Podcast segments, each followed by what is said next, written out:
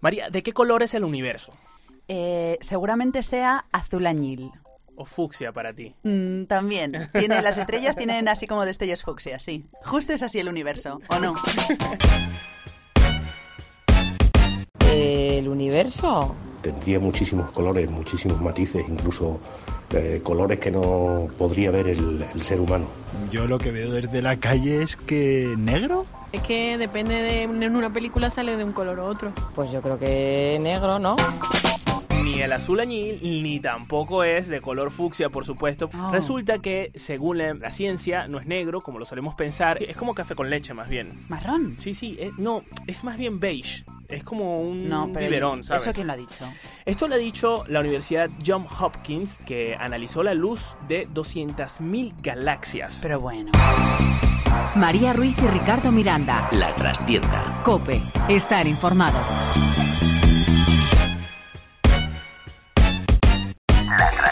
Estamos en la Trastienda Podcast, el podcast de la Trastienda, que es una cosa un poco difícil de decir, ¿eh?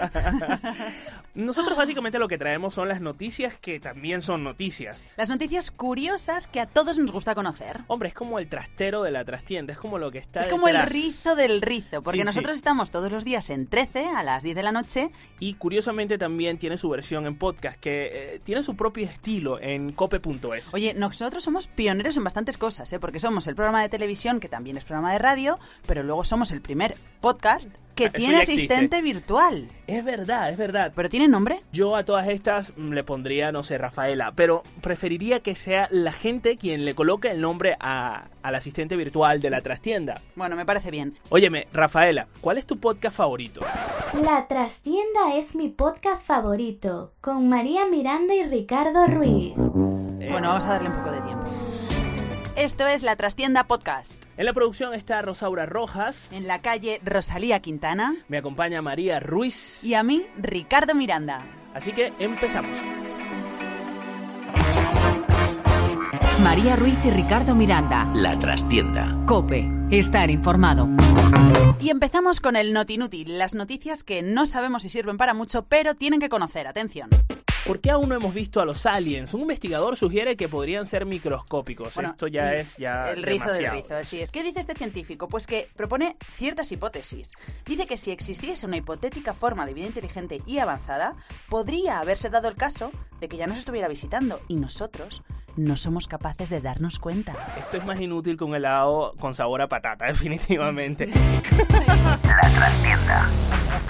Los Viper dejan de funcionar en Japón oficialmente. Dependiendo de en qué parte del planeta estuvieran, se conocían también, por ejemplo, como buscapersonas. Resulta que en Japón, aún, aunque no lo creas, siguen activos en los últimos 50 años, pero ya no más. Los beepers, señores millennials, era una suerte de mando pequeño, como mando de estos de... de- Como una de maquinita. parking, sí. que los usuarios utilizaban para Recibir mensajes. Sí, recibir mensajes. O sea, cuando no existían los móviles, porque los móviles no han existido toda la vida, eh, la gente tenía este innovador medio de comunicación. Lo curioso es que todavía existiese Desde luego. y que además sea noticia. Esa es la noticia que todavía existe en Japón. Por favor. Es más inútil que un grupo de WhatsApp con tu amigo imaginario. Seguimos. Un grupo de doctores ingirió piezas de Lego solo para averiguar cuánto tardaban en salir del cuerpo. Yo todavía eh, sigo preguntándome qué se plantean los No. médicos a la hora de investigar ciertas cosas. Pues hicieron esta prueba para advertir a los padres sobre el peligro que tienen los niños al ingerir piezas de Lego y cuánto tardan en expulsarlas. Bueno. Ah, Yo, por ejemplo, me plantearía investigar por qué no han creado un Lego que cuando lo pises no duela tanto. El tuit más retuiteado de 2018 es... Pues te lo digo yo, nada más y nada menos que el del youtuber español Rubén Doblas. Mucha gente se preguntarán quién es Rubén Doblas. Porque no lo conocen así, es el rubio, señores. Su tweet que solo citaba la frase Limonada 2.0. inútil totalmente. Con motivo de su cuenta en la red obtuvo, ya quisiera yo, 1,5 millones de retweets. Esto es más inútil que una manicura de plastilina. miden toda la luz emitida por el universo a lo largo de su historia. Resulta que un grupo de científicos también un poco ociosos han sido capaces de calcular la cantidad de luz emitida por las estrellas desde los inicios del universo. Los investigadores midieron una especie de niebla cósmica de radiación que ha sido que se ha ido acumulando y expandiendo por el espacio y el resultado Pregúntaselo a Donald Trump. Vamos. Billions and billions and billions and billions and Diría cuatro porque la coma, los ceros después de la coma no cuentan. No sé si existe ese número, ¿no? En, en español. Eh, no sé, 4 millones de trillones de billones de... Eh, a ver, pues si son fotones, son fotos guays, o sea que son de una influencer. eh, 4K de likes, así lo leería yo. Y esto definitivamente es más inútil que un castillo hinchable para erizos. El Natinútil, señores. María Ruiz y Ricardo Miranda. La trastienda. Cope. Estar informado. Bueno, y ahora vamos a comentar unas noticias que a mí me encantan. Nos vamos a los animales, a los bueyes, Ricardo. Venga, vámonos. Yo mm, me sigo preguntando, aparte de cuestionarme el tema de mm, ciertos temas científicos que se han dado últimamente, y por qué rayos, por ejemplo, los animales como los bueyes han sido noticia y se han viralizado. Te en lo cuento, Internet. te lo Sí, cuento. Por favor, porque, son. me cuesta entenderlo. no ¿eh? son bueyes, son bueyotes. Buey- Son gigantes, enormes, los bueyes más grandes del planeta, pero es que escúchame, ¿sabes cuánto miden? De altura, ¿eh? De altura, o sea, pero ellos a cuatro patas en el suelo. Como Michael Jordan. Enanos. Miden 1,98, Knickers, australiano. Pero aún tú crees que esto sea suficiente excusa como para que los bueyes sean virales en internet. Bueno, no es que lo crea, es que estoy convencida, tanto como que a las pruebas me remito. Lo más curioso es que Knickers no ha sido el único en salir, digamos, en esta competencia. Le No. ha salido también, por ejemplo, Dozer. Canadiense, ¿eh? de Canadá que dice ser más alto que Knickers. De- dos centímetros. Entonces, ¿qué ha pasado? Que aquí hemos venido nosotros, desde el País Vasco, Por favor. Ah, porque nosotros sí que estamos inscritos en los libros. ¡Pocholo! A ver, Rafaela, cuéntanos cuánto come este güey, Pocholo. Déjame ver. Ya he programado el temporizador de tu teléfono para recordarte que hoy es hoy. Bueno, esta mujer no da pie con bola. Por eso nosotros directamente fuimos al dueño de Pocholo a preguntarle cuánto comía Pocholo. Vamos a ir a la fuente, Ricardo, a la fuente. Hablamos con Miguel Cruz. Nosotros no, no lo cebamos, simplemente le damos la comida que vemos que, que él necesita para comer diariamente. Y bueno, la otra sería pues buen ojo, que es la que tuvo mi abuelo Alejandro el día que lo compró. Pero espera, espera, espera. Ya va, ya va, como dirías tú, ¿eh? Ya va, ya va, ya va. La vaca más chiquitita, que la hemos conocido también. Es impresionante que nosotros estemos debatiendo acerca de una vaca y un güey. Es que esta vaca, en concreto, nació en Mississippi, en Estados Unidos, y ha pesado como un gatito. ¡Tres kilos! Yo me remito a la ciencia y por eso he querido llamar a nuestro amigo y divulgador científico Jorge Alcalde, director de la revista Cubo y también de Squire, para que nos cuente un poco acerca de este fenómeno. Jorge, por favor, ¿hay alguna explicación científica de todo esto? Hola, ¿cómo estáis? Pues fíjate que la, la- la relación entre los seres humanos y los animales es de toda la vida, de toda la humanidad. Fíjate, desde hace más de un millón de años que empezamos a salir de África, lo hemos hecho acompañado de eh, animales de, de toda la naturaleza. Por eso es normal que lo que les pasa a ellos nos llame especialmente la atención y mucho más a partir de que la ciencia ya moderna, la ciencia de finales del siglo XIX, del siglo, y principios del siglo XX, empieza a entender mejor cómo funciona el cuerpo de los animales para aplicarlo a investigaciones que también afectan a los seres humanos. Oye, lo de la vaca más pequeñita puede o no puede ser, porque ahora están viendo si tiene nanismo o es prematura. ¿A ti qué te parece una vaca de 3 kilos? Bueno, me parece una pequeña aberración de la naturaleza, ¿no? Que eso ocurra, no es normal que un animal de esas características pese tan poco. ¿Podrías resumirnos cuáles son los avances científicos y además curiosos que se están dando en otros animales hoy en día? Bueno, la verdad que hay muchas cosas muy fascinantes, ¿no? Desde la utilización de elementos externos en la producción de, de ganado, por ejemplo, ponerles música, o tocar música para que las gallinas produzcan mejores huevos, o utilizar O los bueyes. relojes biológicos, o que, o, claro, de- incluso que las, las vacas o el ganado eh, bovino también pueda te- utilizar un mejor bienestar para que la producción de carne sea mejor o, o de leche en el caso de las vacas y por supuesto posiblemente lo más espectacular que veremos posiblemente en los próximos años es la producción de alimentos artificiales la no necesidad de utilizar animales sino Oye. que es a través de procesos de laboratorio. Tendremos hamburguesas y y tortillas hechas con Qué huevos y fuerte. queso artificial. Bueno, yo mi experiencia es que ponerles música a los bueyes funciona porque fui este verano a Burgos a la- a una finca que había guayús, de verdad, y la Y le carne estaba cantabas. espectacular, música clásica Te tenían. sonaba música, ¿no? Muchísimas gracias, Jorge, por acompañarnos. Bueno, ha sido un placer. Un abrazo. Venga. Adiós. María Ruiz y Ricardo Miranda. La trastienda. Cope. Estar informado. María, estoy estudiando para hacerme español, porque para hacerse español hay que estudiar siendo extranjera. Pero claro, lógicamente. Entonces, eh, una de las cosas que me ha llamado muchísimo la atención es que primero mm, tuve que aprenderme una cantidad de información que desconocía naturalmente y que venían en un manual que te da el Instituto de Cervantes de España y que puedes reforzar con una infinidad de aplicaciones. ¿Cuántas en- horas en estudias el al día? teléfono. Yo puedo estudiar unas cuatro horas al día. Mira, yo te digo una cosa. Yo creo que si a la mitad de los españoles o a todos los españoles nos hacen este examen, no sé si todos aprobaríamos. Para eso se nos ocurrió sacar a Rosalía a la calle para que preguntara qué tanto sabe el español de España.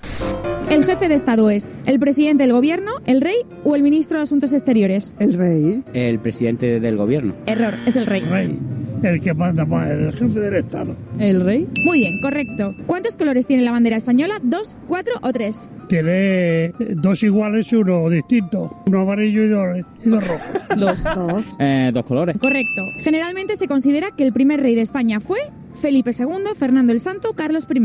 Carlos I, me parece. Correcto. Carlos I. Ahí me pillas, yo no lo sé. No lo sé, la verdad, ahora mismo. Creo que Fernando el Santo, ¿no? Incorrecto. Carlos I. En la paella valenciana, ¿qué va primero, el arroz o el agua? El agua. Incorrecto. Primero el arroz y después le echan el agua, creo. Eh, creo que es el arroz, ¿no? La tortilla de patata con o sin cebolla. Con cebolla. Con cebolla buena y siempre. sabrosa. Cebolla. Siempre. Siempre. Con, con. Sin. ¿Por qué? Porque no me gusta con. la mejor respuesta. Me causaría mucha gracia y curiosidad si alguna de estas preguntas me sale en el examen de la nacionalidad española. A mí, ¿sabes lo que me pasa además? Que no sé por qué tengo una cierta eh, tendencia a tener un poco de memoria de pez y estas cosas luego se te olvidan. No, ya te digo que además, dentro de las preguntas, hemos inventado una pregunta que definitivamente no está dentro de la prueba. A Pero ver. si me sale, pues sería bastante innovador.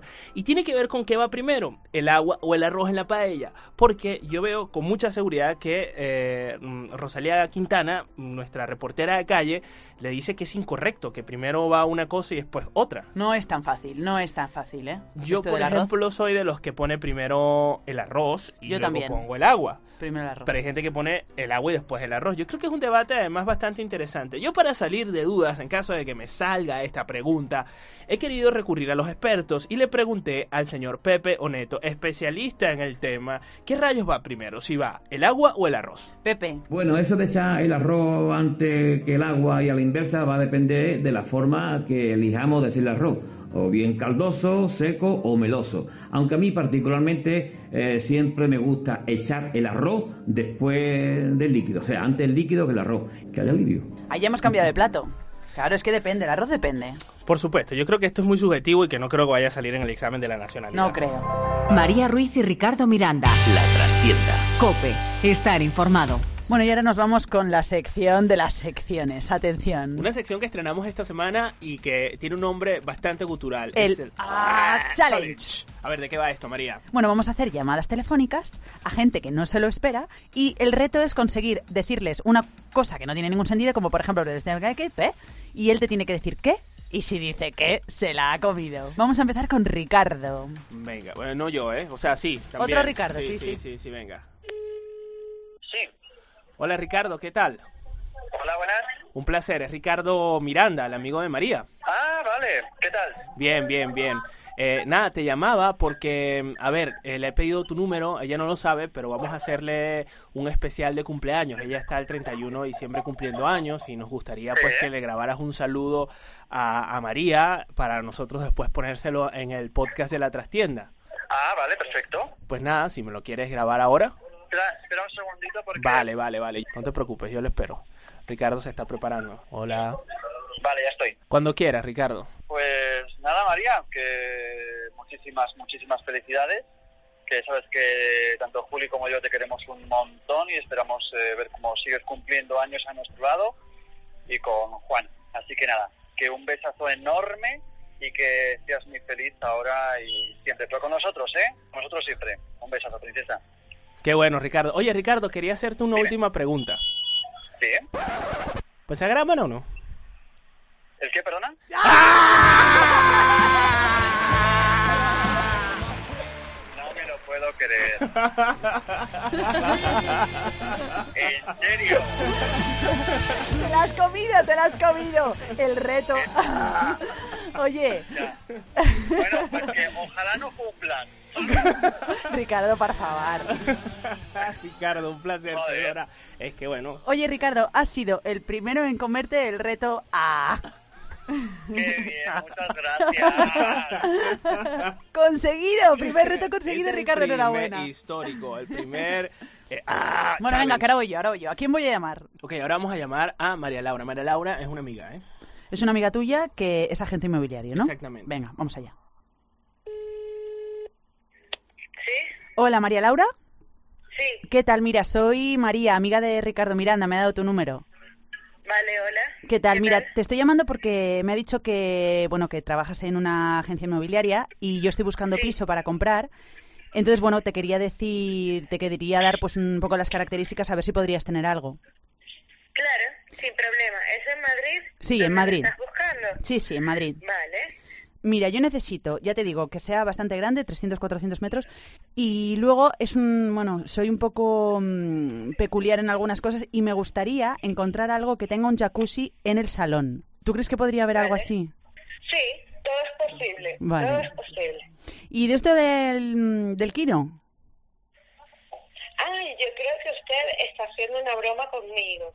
No vale, no vale, Ricardo, no vale. Muy lista, María Laura. No, porque tú me mandaste a... No puede ser, me han hecho a mí el reto mal. No. Oh, Pero, pero escucha, pero. Lloro. Pero, pero, pero, ¿tú eres cerebro? También. Sí, ok, vale. venga, Vale, chao. sí, no, venga, hasta luego, María Laura, muchas gracias. Como María mm, no logró su primer reto. Ah, Me he picado yo Eh, misma, conmigo misma, y entonces ahora estoy llamando a Adrián Naranjo, compañero de 13. Hola. Adri, una, una cosa que te quiero hacer una pregunta. ¿De este llegar aquí? ¿Cómo? ¡Sí! ¡Gracias, Adrián! Yo sabía que te ibas a caer, ya está. Has sido la segunda víctima de nuestro A Challenge para la Trastienda Podcast.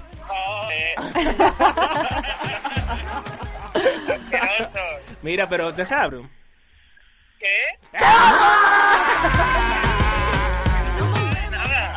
Quiero ver vocalización, por Dios. ¿Este de Adrián? No, vale. Eso gusta. María Ruiz y Ricardo Miranda. La trastienda. Cope. Estar informado.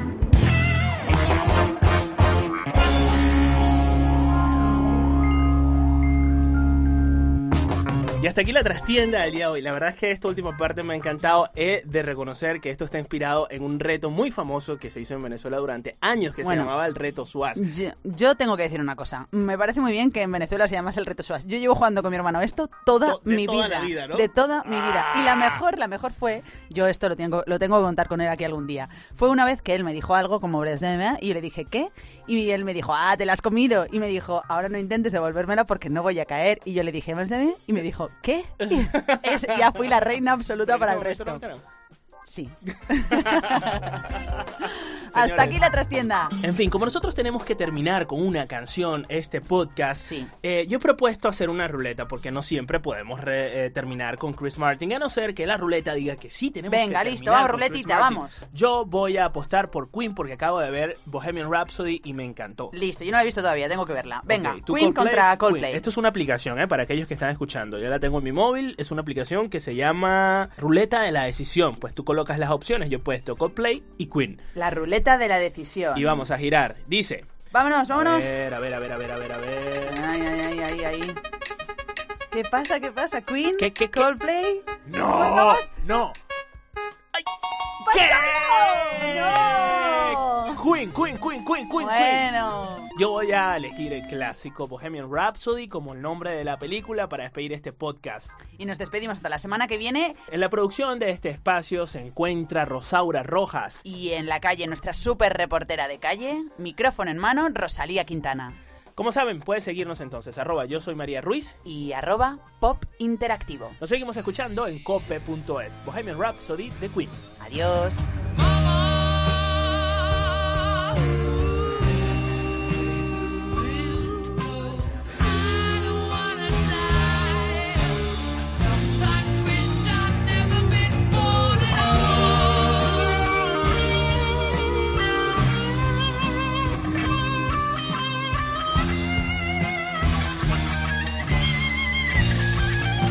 Mira lo que he encontrado en internet sobre gominola sabor a paella.